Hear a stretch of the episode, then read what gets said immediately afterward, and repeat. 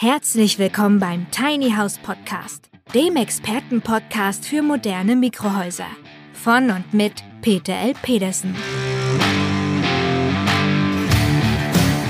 Wir bringen Ihnen die Vorteile von Minihäusern näher und sprechen mit Fachleuten aller Sparten. Und wir erklären Ihnen, welche baulichen, technischen und rechtlichen Voraussetzungen zu erfüllen sind, damit Ihr Traum vom Tiny House in Erfüllung gehen kann.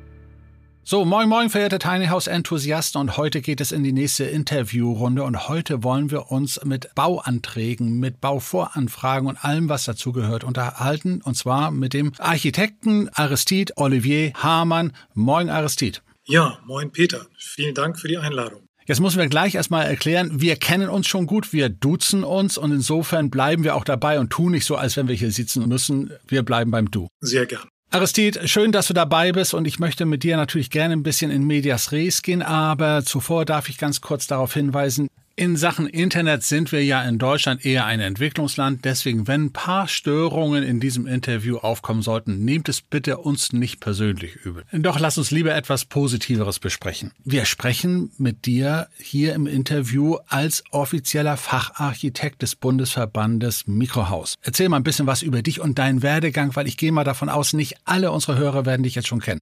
Ja, das mache ich gern. Ich bin seit 30 Jahren selbstständiger Hochbauarchitekt und ich habe mich äh, nicht nur zehn Jahre lang in Leipzig, sondern auch in anderen Städten immer mit Großprojekten auseinandergesetzt. Und dann waren alle Shopping Malls und alle Flughäfen oder Einkaufszentren auch gebaut. Ich habe dort sehr viel gelernt, habe immer in guten Teams zusammengearbeitet.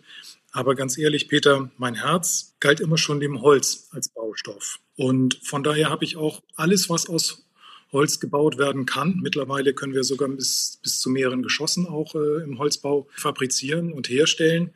Immer mehr Büros interessieren sich dafür.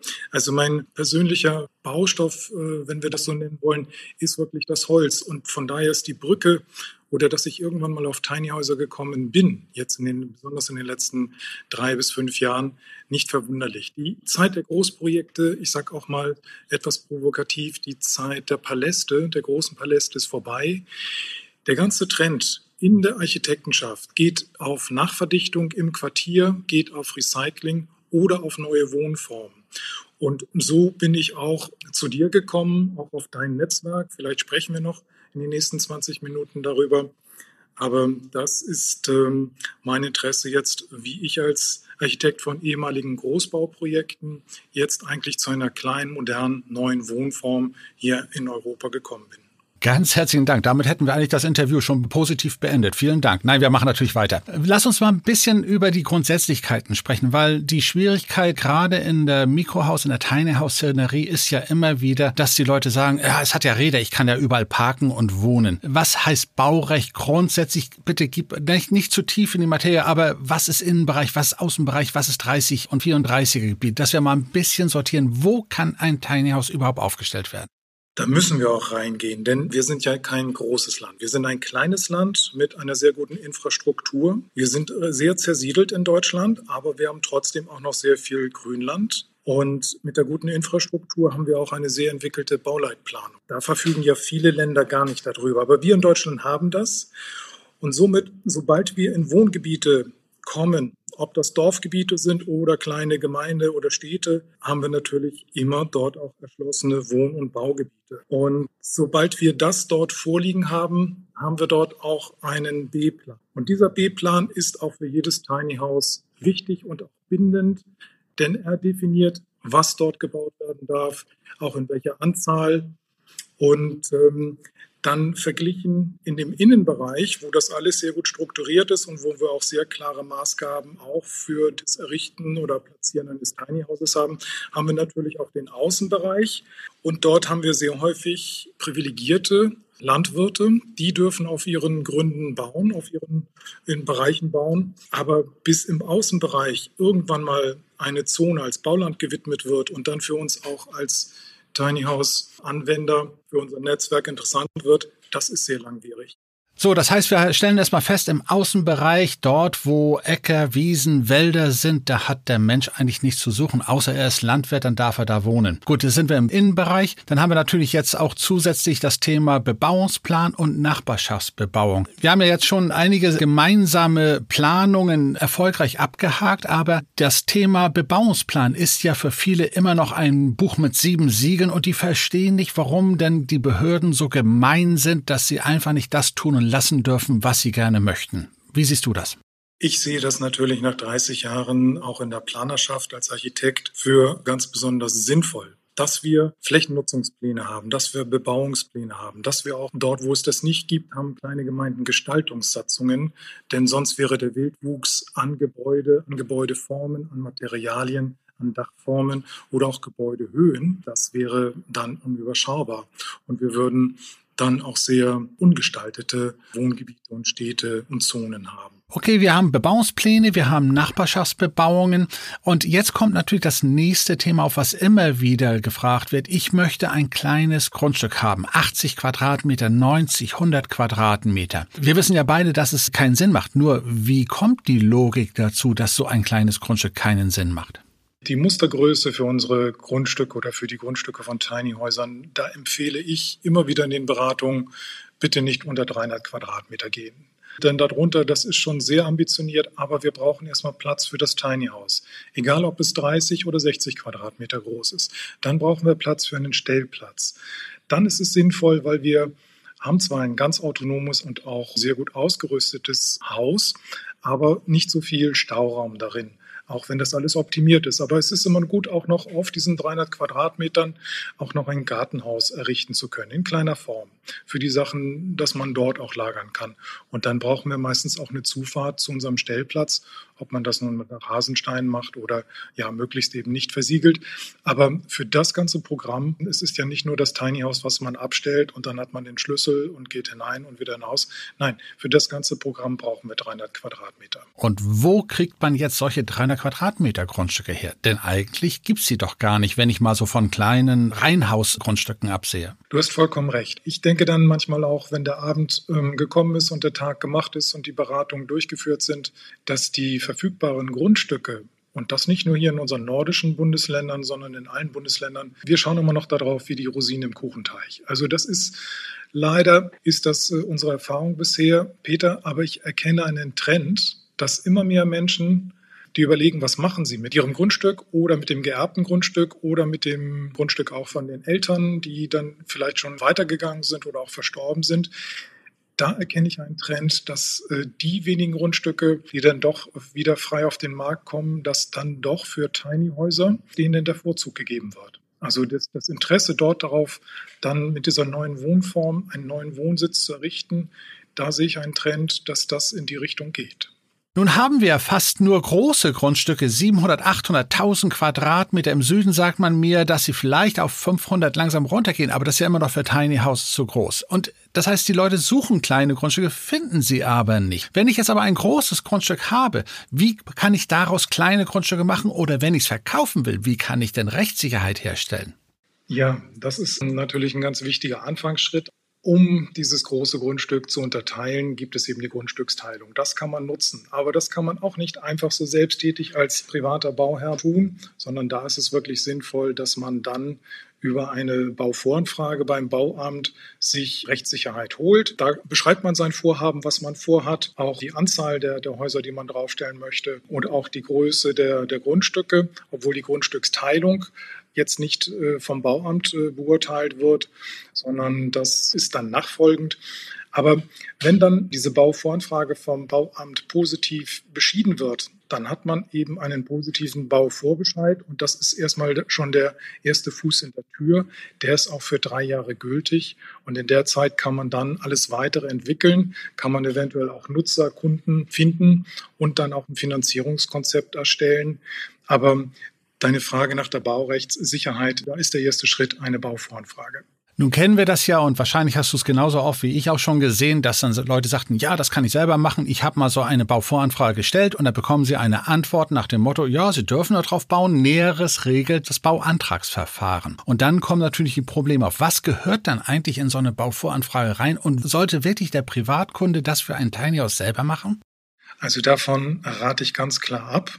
Das ist in bestimmten Gebäudetypen kann man das als privater Bauherr machen. Das ist aber mehr im Bereich Garagenbau oder auch äh, Stellplätze oder äh, Carports. Hier sind wir bei Tiny Häusern und da rate ich davon ab, das selbst zu machen. Manchmal hat man ja das Glück, man dann wirklich auch ein Netzwerk findet, wo man merkt, ah, der Hersteller arbeitet mit diesem Architekten zusammen und ah, dieser Architekt arbeitet mit diesen Immobilienmaklern zusammen und die kennen sich gut und die haben da sehr viel Fachwissen auch schon gebündelt und dann ist es ja klug, auch dieses Fachwissen anzuzapfen und zu nutzen. Also erstmal geht es darum, auch bei diesen Bauvoranfragen und auch bei der ganzen Prüfung, auch Grundstücksprüfung, wo darf auf diesem Grundstück äh, das Gebäude gesetzt werden, dann die Anzahl, dann auch die Gebäudehöhe.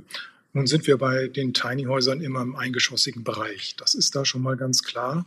Die Dachformen können natürlich variieren, aber das ist auch wichtig. Es gibt dann, wenn man Nachbarschaftsbebauung schaut, dass dann eben dort nur Satteldächer gewünscht sind. Die meisten Tiny-Häuser haben auch in dem Bereich äh, auch Satteldächer. Aber wichtig ist auch, äh, dass man schaut, mit was für Fassadenmaterialien und auch mit der ganzen Dimensionierung der Gebäude, dass das in die um, umgebende Bebauung passt. Okay, das heißt also, der Einzelne sollte möglichst dafür die Finger von lassen, sondern wirklich einen Fachmann, einen Bauvorlageberechtigten, einen Architekten damit beauftragen. Das ist richtig, weil ein wichtiger Punkt, gehen wir noch mal kurz zu den Bauvorlagen, die dann gebraucht werden für die Bauvoranfrage oder später dann auch für das nächste Instrument. Das ist dann auch der Bauantrag. Es ist aber so, dass man erstmal ganz normal einen Katasterauszug benötigt, auf dem das Grundstück eingezeichnet ist. Denn es ist wichtig auch, dass äh, dieses Tiny House an, an die ganze Infrastruktur, an die ganzen Medien angeschlossen ist, genauso auch an das Abwasser. Und auch wo das Regenwasser hinfließt, wird vom Bauamt geprüft. Und dann brauchen wir auch weiter noch dann Bauzeichnungen. Das Gute ist, dass richtig solide Hersteller im Tiny House Bereich, die haben eine geprüfte Statik, die haben geprüfte Zertifizierung, die haben auch zertifizierte Baupläne. Das ist dann sehr gut. Die kommen auch schon bei der Bauvoranfrage dann als Bauvorlage kommen die, äh, als Bauzeichnung kommen die dazu. Okay, und jetzt gehen wir die Nummer größer an. Also du kommst zwar jetzt von dem großen Baubereich zum kleinen, aber wenn wir jetzt über Tiny House Siedlungen sprechen, ja, ich muss einfach mal so den Übergang holen. Ähm, ja. Äh, es gibt ja viele, die sagen, Mensch, ich habe jetzt ein größeres Grundstück, ich möchte gerne eine Tiny House Siedlung hinstellen. 10, 15, 20 Häuser. Da sind wir ja natürlich in einer ganz anderen Dimension und da wird es ja dann schon erforderlich, dass man dort einen vorhabenbezogenen Bebauungsplan anpackt. Das äh, würde ich gerne mit dir ein bisschen bisschen näher diskutieren, um den Hörern mal darzulegen, was für ein Aufwand es ist, dann wirklich eine größere Siedlung aufzubauen. Schön, dass du das ansprichst, denn jetzt auch in meiner Beratungstätigkeit kann ich dir sagen, dass so die Frequenz im Moment genau für solche vorhabenbezogenen Bebauungspläne für Tiny House Siedlungen ein bis zweimal im Monat schon aufleuchtet. Oi, oi, oi, ja. So natürlich ist die Gemeinde, in der du dort lebst, wo du vielleicht auch die ein oder zwei Hektar erworben hast, um dann nicht nur fünf, sondern auch zehn bis zwölf, manchmal 15 als Siedlung auch zu platzieren. Die Gemeinde, weil die hat dort Planungshoheit und die kann mit dir aber gemeinsam einen Aufstellungsbeschluss über so einen vorhabenbezogenen B-Plan, das ist also speziell nur für dieses Baugebiet, für die Tiny Häuser, wird er dann äh, projektiert. Wenn du das privat als privater Bauherr machst, weil es deine Hektar sind, deine Flächen, dann ähm, hat das insofern Vorteile. Einerseits es kostet dich dein privates Geld. Das meine ich jetzt nicht mit Vorteil. Bis zu 30.000 Euro kostet das. Aber du hast dann mit einem Stadtplaner, der den vorhabenbezogenen Bebauungsplan für dich erstellt und auch für die Gemeinde, aber du bezahlst ihn, den hast du dann in sechs Monaten und dann kann da auch relativ schnell ausgelegt werden, dann können sich alle Bürger noch dazu äußern und dann kann das relativ schnell dann auch zu einem Beschluss kommen und du kannst wirklich auch mit deinem Projekt starten. Wenn du es nicht privat machst, sondern wenn es über die Gemeinde läuft, dann kann der ganze Prozess bis zu zwei Jahren dauern. Okay, was verlängert es denn so sehr, wenn du sagst, halbes Jahr bei privaten vorhabenbezogenen Bebauungsplänen und zwei Jahre oder vielleicht sogar drei oder vier Jahre bei Bebauungsplänen? Warum dauert es da länger? Das ist eine gute Frage. Ich weiß nicht, ob ich sie komplett beantworten kann, denn ob es nun ein Privatbeauftragter oder ein gemeindlich Beauftragter B-Plan ist, es sind ja immer mehrere Ämter daran beteiligt auch, also die sich äh, dazu äußern. Das sind die Stadtwerke, das sind dann aber auch die untere Naturschutzbehörde, es gibt einen Umweltbericht dazu, dann der ähm, Gewässerschutz, alles spielt dort mit rein. Das sind mindestens drei, vier Stellungnahmen, die man dann immer auch dazu kriegt. Ja, das sind so die sogenannten Träger öffentlicher Bedarfe, nicht oder? Ja, Bedarfe, genau. Und die, die äh, sich dazu äußern, die eine Stellungnahme dazu abgeben. Und dann geht es auch, ähm, das, auch das Verkehrsamt mit den Stellplätzen, wie die Verkehrszuführung, ob es da eine Ampel gibt. Also das ist ein sehr komplexer Prozess. Also das ist der Hauptgrund, warum es so lange dauert. Und der andere Grund ist auch, dass häufig die durchschnittlichen Bauämter in den Gemeinden bis zu 30 aktive Bauleitverfahren haben. Und von daher, wer zuerst kommt, wer zuerst einreicht, der wird auch dann relativ schnell behandelt. Aber das in der Fülle sagen Sie gut, wir können das zwar in drei Monaten prüfen, aber manchmal müssen auch die Flächennutzungspläne noch geändert werden. Also bis dieses ganze Bauleitverfahren dürfen die sich auch gesetzlich zwei Jahre Zeit nehmen. Ui, ja, okay. Das ist ein Aufwand. Das mhm. heißt also, so eine Siedlung kommt nicht von heute auf morgen und wenn man bei Facebook sagt, ich habe hier einen Platz, geht das noch lange nicht in dieser Geschwindigkeit. Nein, das ist richtig. Und die Zeit der Wagenburgen ist vorbei. Früher ging das mit den Wagenburgen. Da hat der Chef gesagt, hier stellen wir auf und dann abends war die Wagenburg fertig. Das kriegen wir heutzutage leider so nicht hin. Gut, alles klar, da haben wir das schon mal geklärt. Das ist ja schon mal nicht ganz unwichtig, weil es immer noch bei Facebook aufkommt, ich habe da Platz, willst du da hin? Das ist also ein Thema, was einfach nicht mehr funktioniert. Das ist auch gut so. Ja, wenn ein Kunde jetzt kommt, wenn ein Interessent kommt und sagt, ich habe ja ein Grundstück, Herr Aristid Hamann, können Sie mir bitte helfen, dieses Grundstück bebaubar mit Tiny Houses zu machen. Wie gehst du da konkret vor? Ich mache mir eine kurze Skizze von seinem Vorhaben. Das sind vier, fünf Sätze, was er dort genau projektieren möchte. Und dann ist mein nächster Schritt, dass ich mit dem Bauamt darüber telefoniere, um einfach dort zu sondieren, was haben wir dort für Möglichkeiten, was ist dort zulässig, was ist dort nicht zulässig. Das kann ich teilweise aus Kenntnis des Baugesetzbuches oder auch der Baunutzungsverordnung. Dann haben wir auch im Netz, haben wir ja die Datenbanken auch für die Flächennutzungspläne. Sicher kann man auch da viel schon persönlich recherchieren, aber der direkte Kontakt zum Sachbearbeiter ist da immer sinnvoll, um zu sehen, was für ein Potenzial hat dieses Grundstück des Klienten und ist das nutzbar, ist es nicht nutzbar. Das ist sehr schnell ein Ja oder ein Nein, was ich dann dort auch bekomme. Aber das solltest dann besser du machen als äh, der private Bauherr. Ich kann es nur sagen, also aus meiner Erfahrung, wenn da jemand sagt, ich möchte gerne ein Tiny House auf Rädern aufstellen, dass das sehr schnell missverstanden werden kann. Hast du da Erfahrungswerte? Das, das ist richtig. Also in dem Moment, wo ich mich dann als Architekt Hamann vorstelle, merke ich, dass die Menschen auf der anderen Seite schon, die Sachbearbeiter, wesentlich entspannter sind. Sie spüren dann einfach, dass ich mich verschiedenen Bereichen des Baurechts auskenne und da ich selbst auch hier den Bauausschuss in unserer Gemeinde leite, sehe ich im, im Monat auch mehrere Bauanträge, sehe, wie unterschiedlich die sind. Manchmal sind sie wirklich nur ganz rudimentär, also da sind wirklich nur zwei, drei Unterlagen. Manchmal ist es ein ganzer, äh, ein halber Ordner weil es dann sehr gründlich recherchiert ist und auch sehr gründlich mit, mit Plänen dann auch hinterfüttert ist. In dem Moment, wo ich als Facharchitekt dort und auch vorlageberechtigter Architekt, ich kann die ganzen Bauvorlagen erstellen, ich kann die Bauanträge unterzeichnen, ich hafte auch für diese ganzen Sachen. Das ist auch versicherungstechnisch wichtig. Das hast du natürlich bei einer Privatperson, bei einer einfachen juristischen Person in der Form nicht.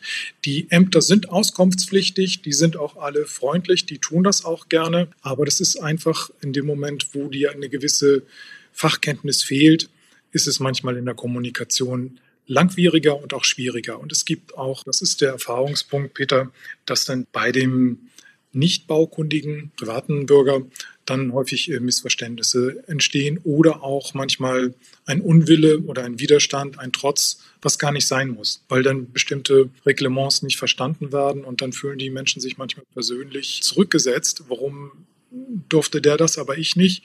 Und das kann ich natürlich als Architekt dann von vornherein gleich abfedern, und weil ich vermittle, weil ich erstmal sondiere in einer etwas neutraleren Position. Das heißt, wir halten erstmal als dringende Empfehlung äh, fest, lieber privater Tiny House Bauherr, Finger weg von der Bauaufsicht, hole dir dafür einen Fachmann. Korrekt, eindeutig. Gut, damit wäre es geklärt. Die Antwort reicht mir auch völlig aus. Dankeschön. So. Ja. Gut.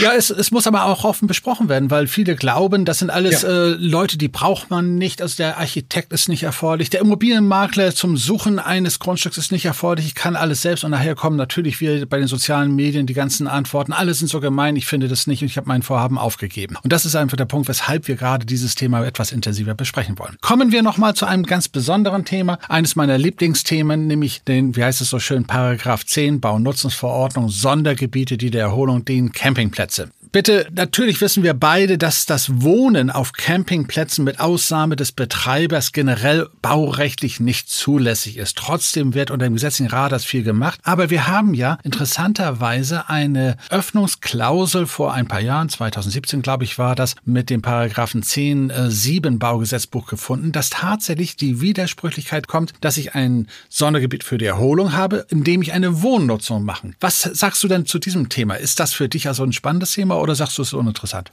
Nun weiß ich auch von deinem Hintergrund, dass wir beide die nordischen Bundesländer gut kennen. Und ich lebe im nördlichsten Bundesland in Schleswig-Holstein und sehe, dass hier auf verschiedenen Campingplätzen das versucht wird, manchmal anzuwenden. Die Campingplätze, die ich hier in Schleswig-Holstein kenne, die haben es nicht richtig angewendet. Also da sind zwar zum Teil auch Tiny Häuser entstanden, acht oder zwölf, die dort aufgestellt werden, aber sie sind einfach eine Erweiterung des Campingplatzangebots an Ferienunterkünften. Ich weiß nur von, von ein oder zwei Campingplätzen bundesweit, die den offiziellen baurechtlichen Weg gegangen sind und eben über diesen Paragraph 10 Absatz 7 im Baugesetzbuch einen vorhabenbezogenen B-Plan wieder ins Feld geführt haben. Die mhm. haben den auch finanziert, mhm. haben aufgestellt und haben dann mit den Landesämtern das durchgeklopft und auch festgeklopft, wollte ich sagen, dass eine Wohnnutzung auf, auf dem Campingplatz möglich ist.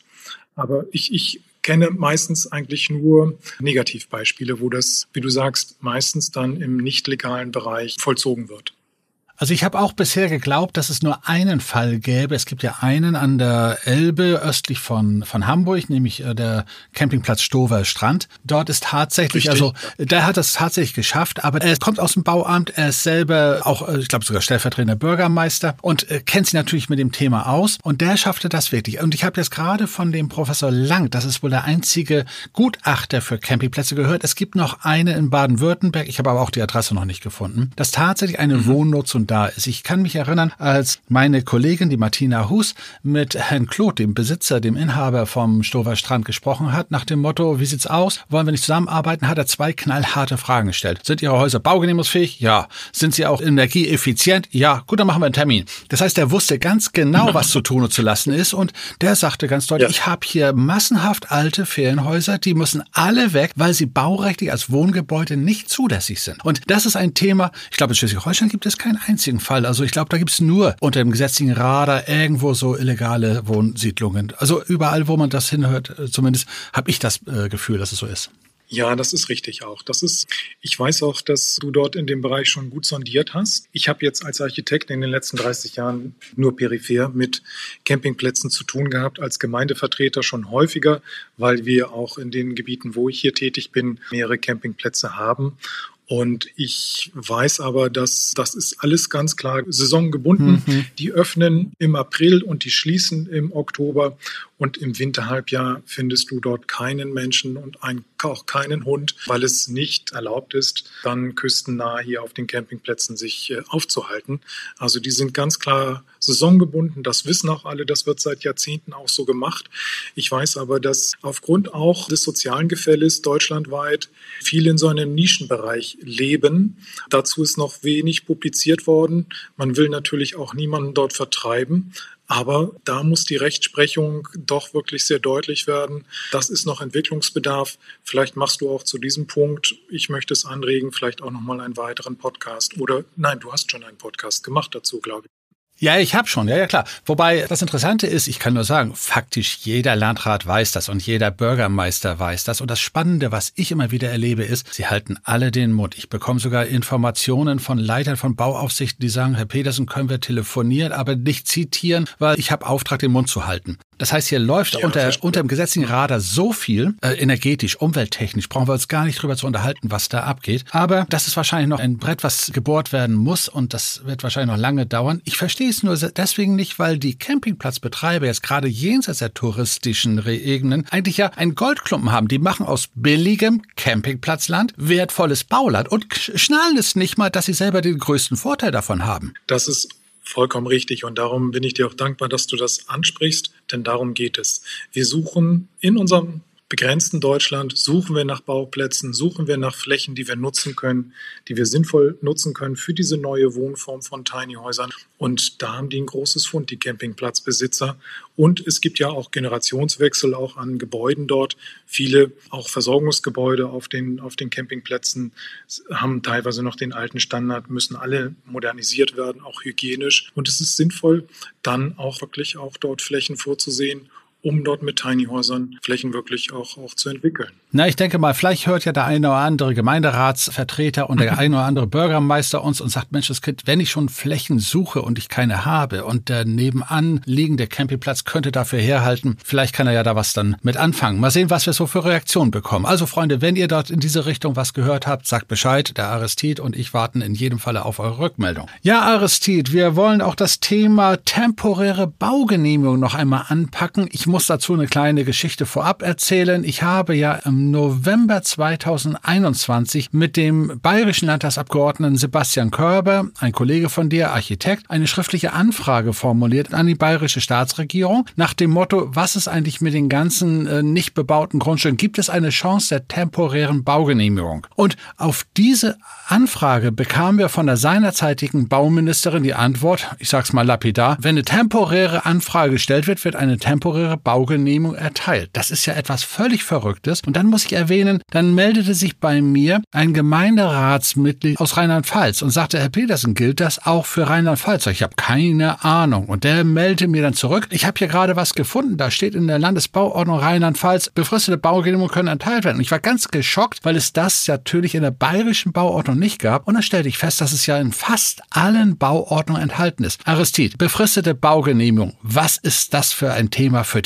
Gut, dass du es ansprichst. Es ist wirklich ein Bereich, der bisher kaum erschlossen ist und der bisher auch baurechtlich kaum genutzt wird. Aber schauen wir jetzt gerade auch in die Zeit der letzten 15 Jahre, aber auch schauen wir mal in die nächsten 15 Jahre. Also gerade diesen großen Umbruchzeiten, wo wir sehr viele politische und wirtschaftliche Bewegungen haben, wo sehr viele Menschen auch ihre Länder wechseln und wir ja auch in einer ganz besonderen Situation sind, also wir haben eine ganze Reihe von Bedarfen, wo diese temporären oder diese befristeten Baugenehmigungen ein wunderbares Werkzeug wären, um erstmal für eine gewisse Zeit Baurecht, Planungsrecht zu schaffen, eben für ein Tiny House. Zum Beispiel wäre das sehr dienlich, wenn man jetzt einen Wohnsitz, ein Tiny House auf das elterliche Grundstück stellen möchte oder in einen Wohnbereich, wo ein großer Pflegebedarf ist. Da wäre das sehr sinnvoll und wo jetzt noch nicht der Wohnraum da ist, das wäre eine sehr gute Möglichkeit. Weitere gute Bedarfe wären also für Zuwanderer oder auch für Fachkräfte, dass wir den Wohnraum temporär erstmal zur Verfügung stellen, wenn sie hier in Deutschland ankommen und auch assimiliert werden. Es geht ja darum, dass diese Flächen,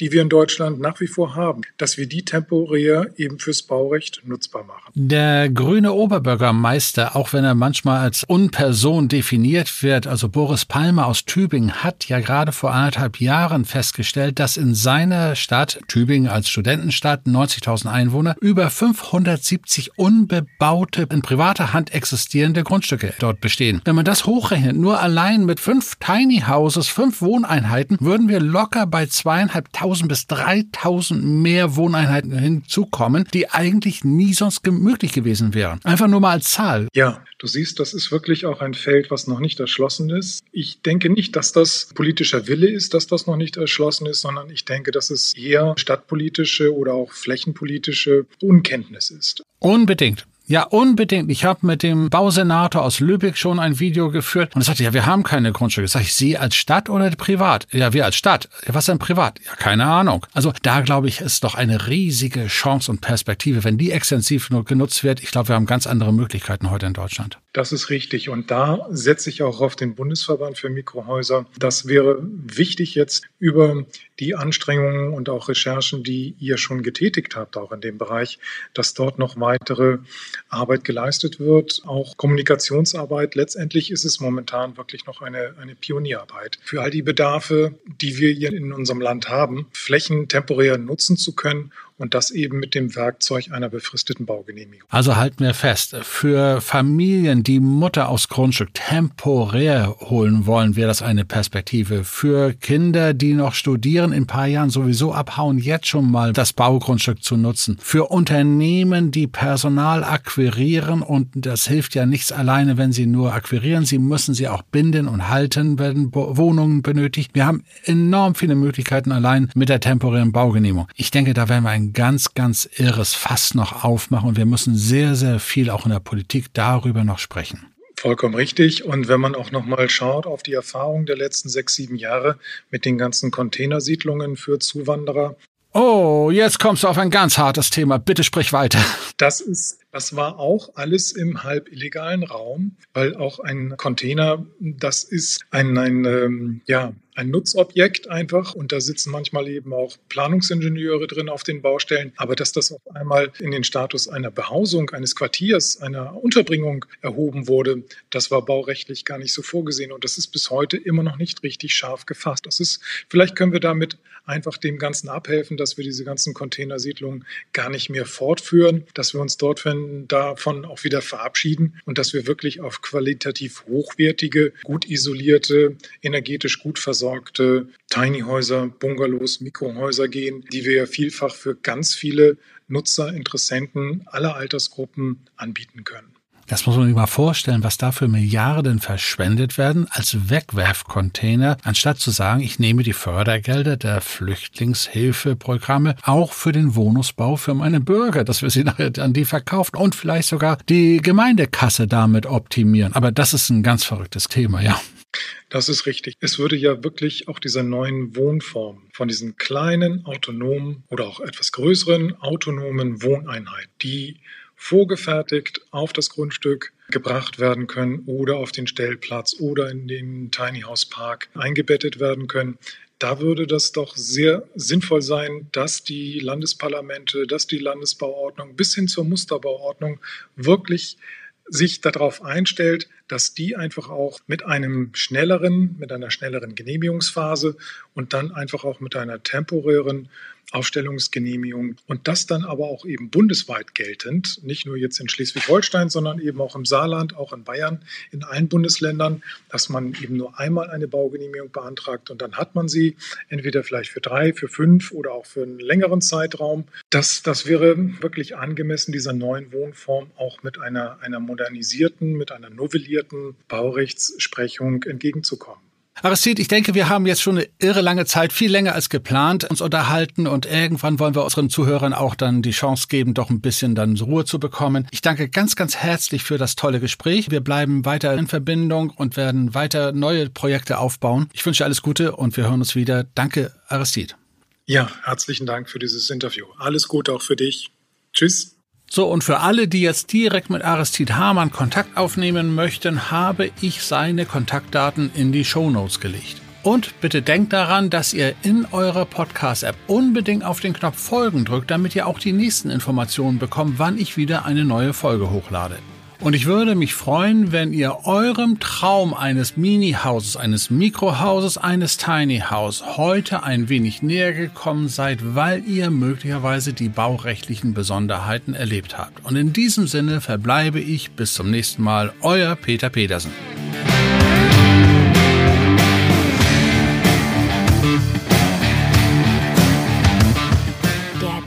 House Podcast ist eine Produktion der Berufsakademie Mecklenburg-Vorpommern in Zusammenarbeit mit der Rolling Tiny House GmbH.